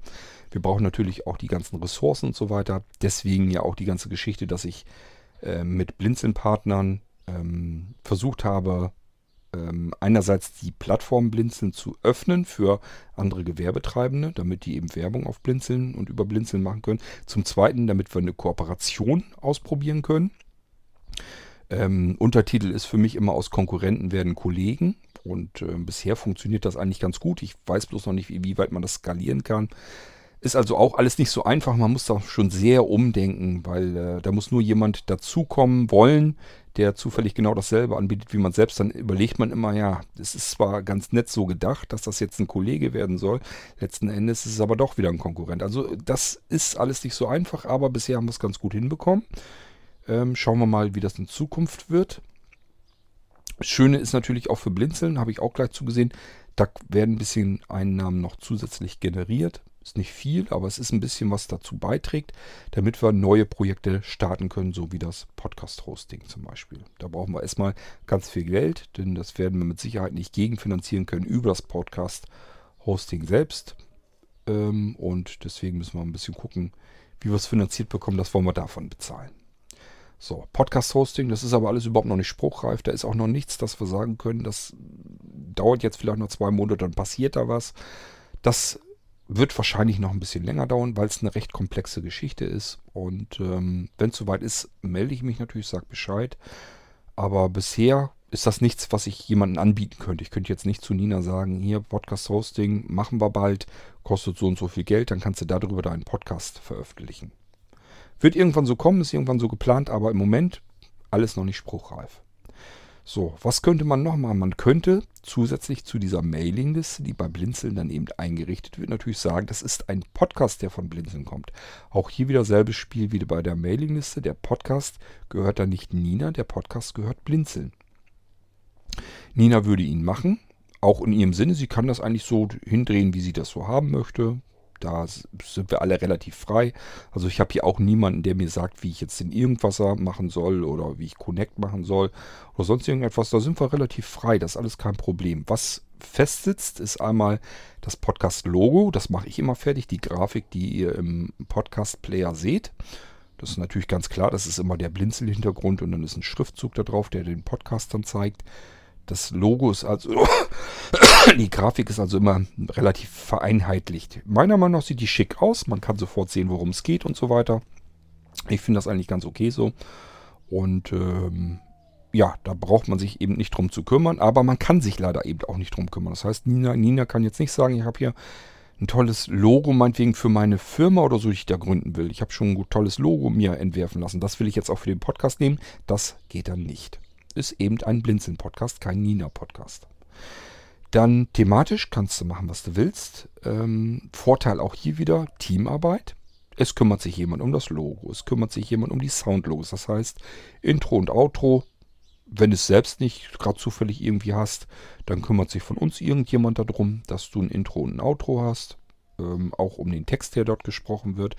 Das kann ich mitmachen, das kannst du aber auch selber drauf sprechen und jemand anders mischt das in die Musik mit rein, wenn du Musikschnitt äh, und sowas alles, dieses Einblenden und so, wenn du das nicht selbst kannst, macht nichts, das macht dann irgendeiner von uns. Das ist eben der Vorteil an der Teamarbeit wieder. Ähm, Kosten tut es natürlich auch nichts, weil es ist eben ein Blinzeln-Podcast. Also hast du auch nicht die Kosten zu tragen, sondern Blinzeln hat die Kosten dafür zu tragen. So, hat also auch hier wieder alles viele Vorteile, hat aber eben auch Nachteile. Hauptnachteil ist, es gehört einem dieser Podcast nicht. Man kann nicht sagen, ja, ich will jetzt nicht mehr bei Blinzeln meinen Podcast weiter hosten, ich will ihn jetzt irgendwo anders machen. Kann man machen, dann bleibt der bei Blinzeln aber trotzdem bestehen, eben weil wir bei Blinzeln Beständigkeit haben wollen. So, das ist das, was ich der Nina jetzt so gesagt habe, was man machen kann Richtung Mailingliste und was man machen kann Richtung Podcast. Und äh, das musste sich jetzt natürlich überlegen. Ich wollte das hier im Irgendwas aber nochmal erklärt haben, weil es natürlich auch bestimmt andere gibt, denen das so ähnlich geht. Die sagen, ich würde eigentlich auch gerne eine Mailingliste machen. Was gibt es für Möglichkeiten bei Blinzeln? Habe ich versucht euch jetzt zu erklären. Könnt ihr gerne nochmal Rückfragen stellen, wenn euch noch Fragen aufgeblieben sind. Genauso mit dem Podcast, wenn ihr sagt, ich würde auch gerne podcasten. Ich habe aber keine Ahnung, wie man dieses mit diesem XML-Feed und so weiter macht und äh, Grafik bin blind, ich traue mir nicht zu, ein Grafiklogo zu entwerfen und Soundlogos. Ich bin kein Musiker, weiß ich auch nicht, wie ich das mache. Es sind ja auch immer rechtliche Probleme. Man kann sich nicht einfach irgendwo einen Musikschnipsel nehmen und den hernehmen und für Intro und Outro einfach benutzen. So geht es ja dann auch nicht. Es muss schon selbst gemacht sein. Und auch da tun sie natürlich die meisten ganz klar schwer. Ist für uns alles kein Problem. Teamarbeit, irgendeiner kann irgendetwas und somit kommt das nachher alles zusammen und man hat auch den Podcast dann fertig. So, sind also wie gesagt Vorteile, Nachteile. Wollte ich hier nochmal alle erwähnt haben für diejenigen, die sich dafür interessieren. So, und jetzt kommen wir nochmal zu der dritten E-Mail, ähm, ja, zu der dritten Anfrage sozusagen, die ich per E-Mail bekommen habe, nämlich von dem Ulrich. Aber dazu gleich mehr.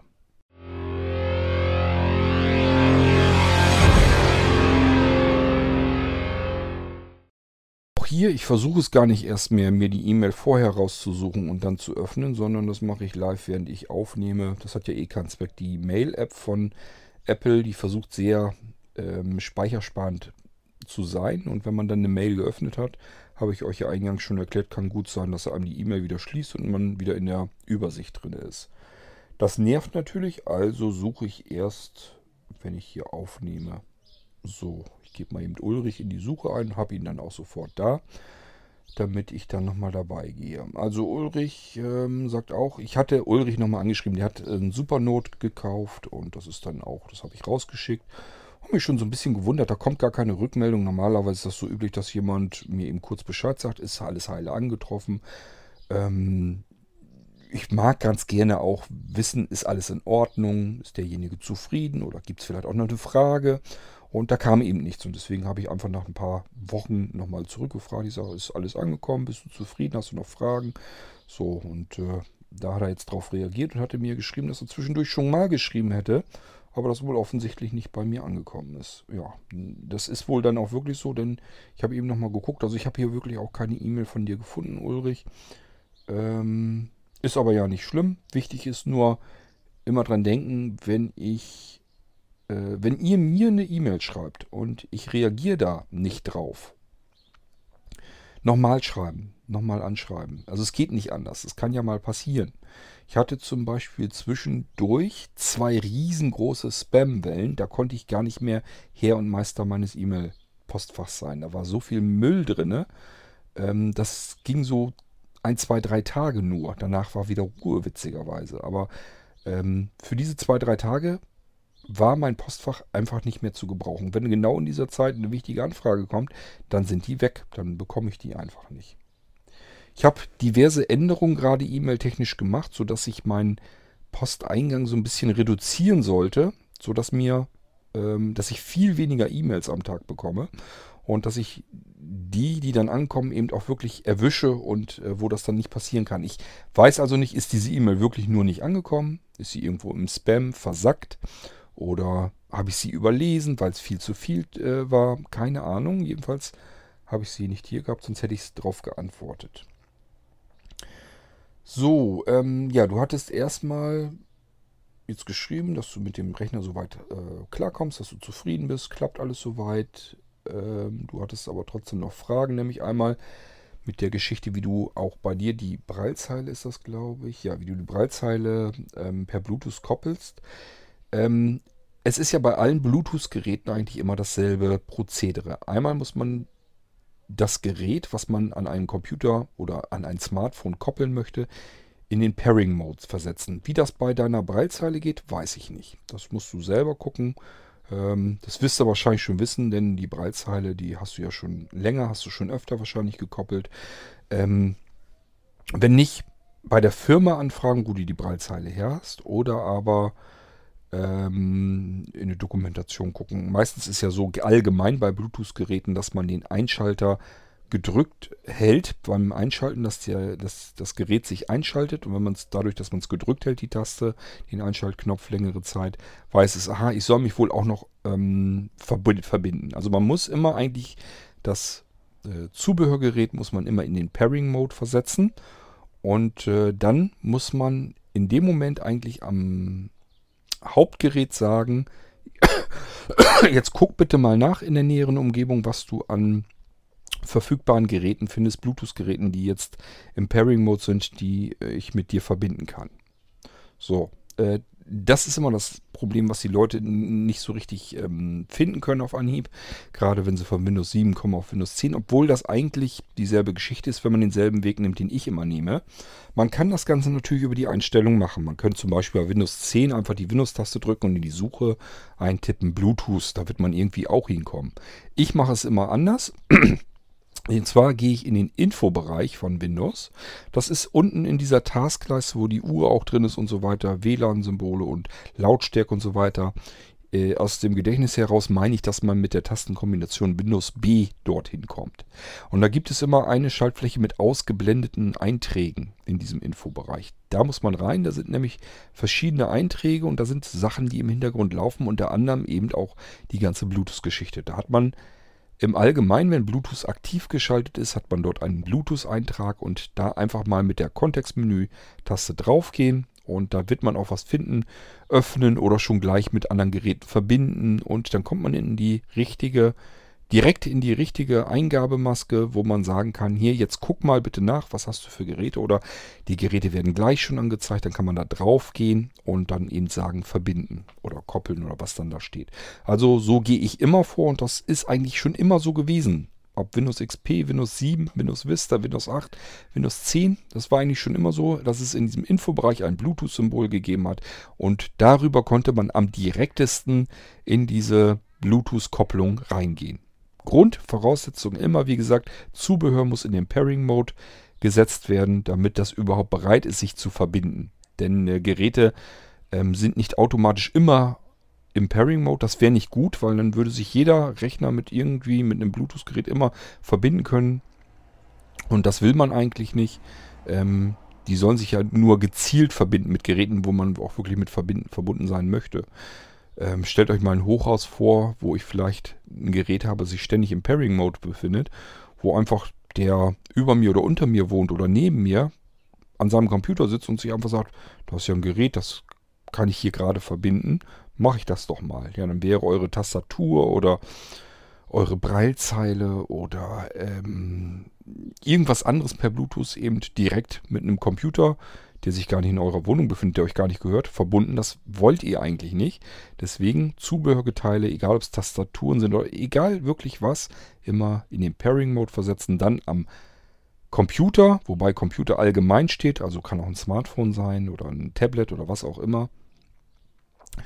Ähm, dort gucken, was wird hier gefunden in paarungsbereiten Bluetooth-Geräten und äh, damit kann man sich dann eben verbinden, indem man es einfach normalerweise auswählt oder manchmal muss man noch eine Schaltfläche verbinden anklicken, aber eigentlich geht das dann. Und dann muss man einfach schauen, was passiert da. Manchmal wird einem beispielsweise bei Tastaturen wird einem Code angezeigt, den soll man in die Tastatur dann noch eintippen, damit eben sichergestellt wird, dass das jetzt alles seine Richtigkeit hat. Aber das sieht man dann automatisch am Bildschirm. Da ähm, muss man sich erstmal keine Gedanken machen. So, das ist so mal dieses Pairing per Bluetooth, wie man da am besten rankommt. Ich sage ja, probiert mal bitte Windows B aus. Wichtig ist jedenfalls, dass man unten in diesen Infobereich kommt, wo eben auch die Uhr ist, wo man den Test-Desktop sich anzeigen lassen kann, die Lautstärke, WLAN-Bereich bzw. generellen Netzwerkbereich. Und dann gibt es eben auch die ausgeblendeten Einträge, Symbole, da eben draufgehen auf die Schaltfläche und dann sieht man die restlichen Einträge und da ist eben dann auch ein Bluetooth-Eintrag, sofern Bluetooth in Windows ähm, aktiviert ist. Bluetooth ist in Windows integriert, das ganze Handling. Das heißt, es ist nichts, was irgendwie von Hersteller zu Hersteller unterschiedlich ist. Es ist immer identisch in jedem Windows drinne und äh, das ist eigentlich immer das, dasselbe Prozedere. So, ähm, dann muss ich gucken, was du noch so hast. Ähm, ja, Windows 10. Ach so, ja, genau, diese ganze Geschichte mit den Erweiterungen, Programmen und so weiter, wo du das findest. Erstmal findest du die Sachen eigentlich im Startmenü. Also wenn du ins Startmenü gehst, dann wird da ja alles alphabetisch durchsortiert.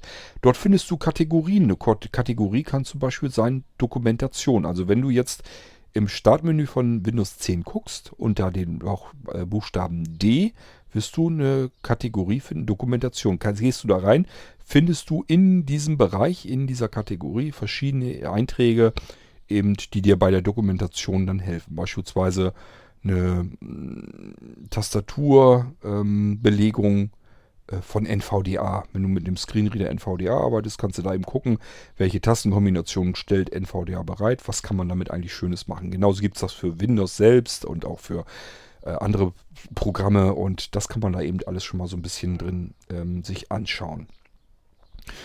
Ähm, dort findet man allerlei Sachen und die sind auch eigentlich namentlich so ein bisschen vernünftig eigentlich ähm, benannt, sodass man eigentlich auch sich vorstellen kann, was passiert da eigentlich. Ein Beispiel wäre jetzt WLAN ein ausschalten. Mir ist aufgefallen irgendwann mal, dass man die äh, Möglichkeiten hat, WLAN zu aktivieren und zu deaktivieren. Dass das bei, wenn man die ähm, Sachen des Herstellers nimmt, äh, dass die meistens überhaupt nicht Screenreader bedienbar sind. Sind also gar nicht barrierefrei. So, und dann habe ich mich irgendwann selbst dran gesetzt, habe einen WLAN-Schalter gebaut. Und das Ding ist in das Startmenü verknüpft. Ich glaube unter Hardware. Gibt also eine Kategorie Hardware. Und dort steht dann WLAN aktivieren, deaktivieren oder an- und ausschalten. Irgendwie so habe ich es dann genannt. Da muss man eben eigentlich nicht wissen, wie bediene ich das, sondern es kommt dann eigentlich nur eine weitere Auswahl. WLAN einschalten, Cursor runter, WLAN ausschalten. Und mehr ist es eben nicht. Da brauche ich keine Bedienungsanleitung. Ich muss auch nicht wissen, was ist das, weil das kann ich mir eben denken. Und so ist eigentlich das ganze System bei Blinzen so ein bisschen aufgebaut. Da sind immer relativ eindeutige Einträge, wo man gleich weiß, was ist das. Und die Software, die dort drin ist, beispielsweise, wenn man jetzt irgendwie sich eine DVD angucken will oder einen Film oder so, dann startet man eben den VLC Media Player beispielsweise. Wenn man nicht weiß, was das ist oder wie man damit umgehen muss, dann ist immer nötig, beispielsweise mal die Taste F1 zu drücken. So funktionieren ganz viele Programme, dass sie auf der F1 eine Hilfe anbieten, eine Online-Hilfe, ein Online-Handbuch. Das schreibe ich nicht alles extra. Es gibt nicht irgendwo ein Buch, wo man reingucken kann, wie wird der VLC bedient. Oder ich kann nicht in einem Handbuch gucken, wie wird, ähm, wie wird, äh, ja, was soll man als, ja, der Media Player Classic oder so bedient. Da muss man eben, entweder es gibt ein Menü Hilfe, dann guckt man da mal, was als Hilfsmöglichkeiten zur Verfügung steht, oder aber man drückt die Taste F1, um eine Online-Hilfe zu öffnen. Also gucken zu dem Programm, was bietet der Programmierer für Hilfe dort an. Ich kann das nicht alles, ich kann nicht Handbücher schreiben, jetzt noch dick und fett. Äh, schon gar nicht weil es einfach unsinnig ist, weil die Programmierer das für ihre Software meistens selbst schon getan haben. Und die Sachen, die von Blinzeln kommen, sind immer so gehalten, dass man kein Handbuch braucht, dass das eigentlich immer ganz normal bedienbar ist, dass man sich gleich denken kann, was passiert hier, wenn ich da jetzt drauf gehe. Und dann gibt es eben noch so ein paar Sachen in der Rubrik Dokumentation. Man kann auch das Porti-System starten. Da wird immer kurz erklärt, was ist das hier eigentlich einfach mal ein bisschen herumprobieren, ausprobieren. Die Blinzeln-Computer sind durchaus auch so angelegt, dass man einfach mal so ein bisschen herumprobiert, dass man einfach guckt, was ähm, habe ich da eigentlich und was kann ich damit machen. Einfach ausprobieren. Programme starten, im Menübereich Hilfe gucken oder F1 drücken. Und äh, so kommt man da eigentlich rein. Und wenn man dann wirklich ein Programm hat, wo man gar nicht mit weiterkommt, ähm, dann kann man immer noch überlegen, entweder man benutzt es einfach nicht oder ich frage einfach mal in der Start-Mailing-Liste nach, Leute, was ist das eigentlich für ein Programm? Was macht man damit? Und wie kann ich damit umgehen? Dafür haben wir wieder andere Support-Möglichkeiten. Gut wäre erstmal immer die Start-Mailing-Liste zu benutzen. Hat den Vorteil, andere können eben antworten und eventuell spare ich mir mal eben eine Antwort. Das ist für mich eben alles Entlastung.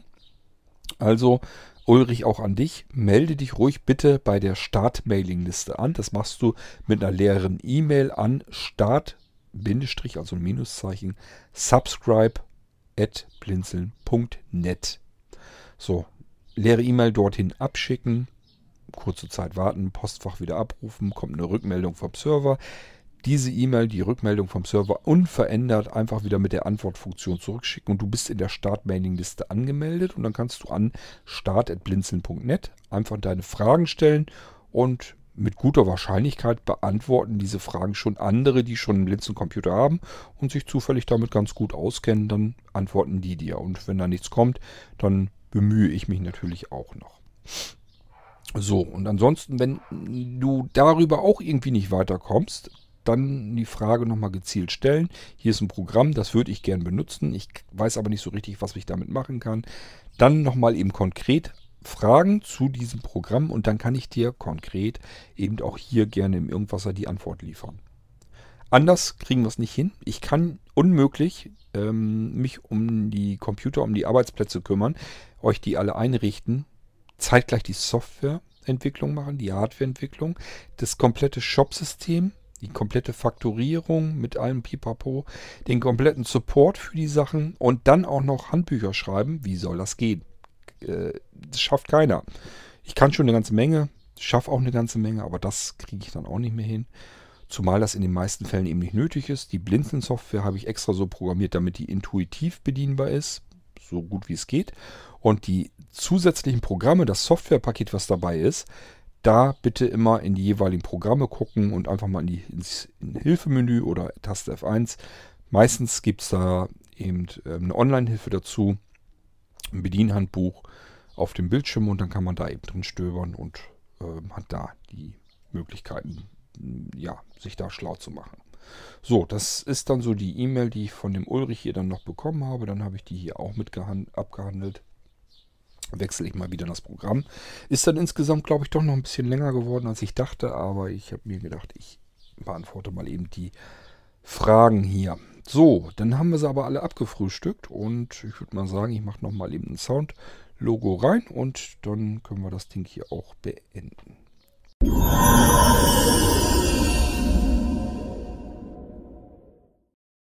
Ja, die F-Folge ist wieder ein bisschen länger geworden. Tut mir leid, ähm, gerade an diejenigen, die vielleicht Fragen beantwortet haben wollten und dann ein bisschen länger reinhören mussten, um die richtige Stelle zu finden, wo dann ihre Fragen beantwortet werden.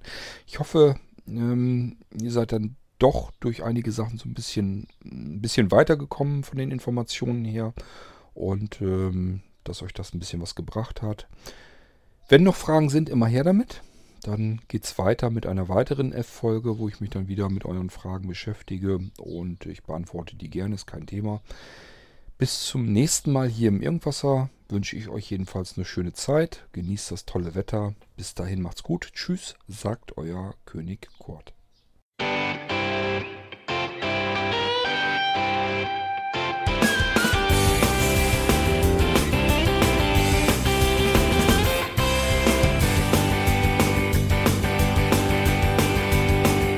Du hörtest eine Produktion von Blinzeln Media.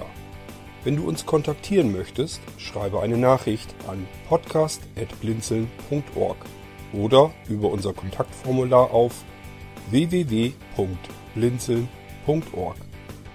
Blinzeln schreibt man in unserem Fall übrigens immer mit einem D in der Mitte.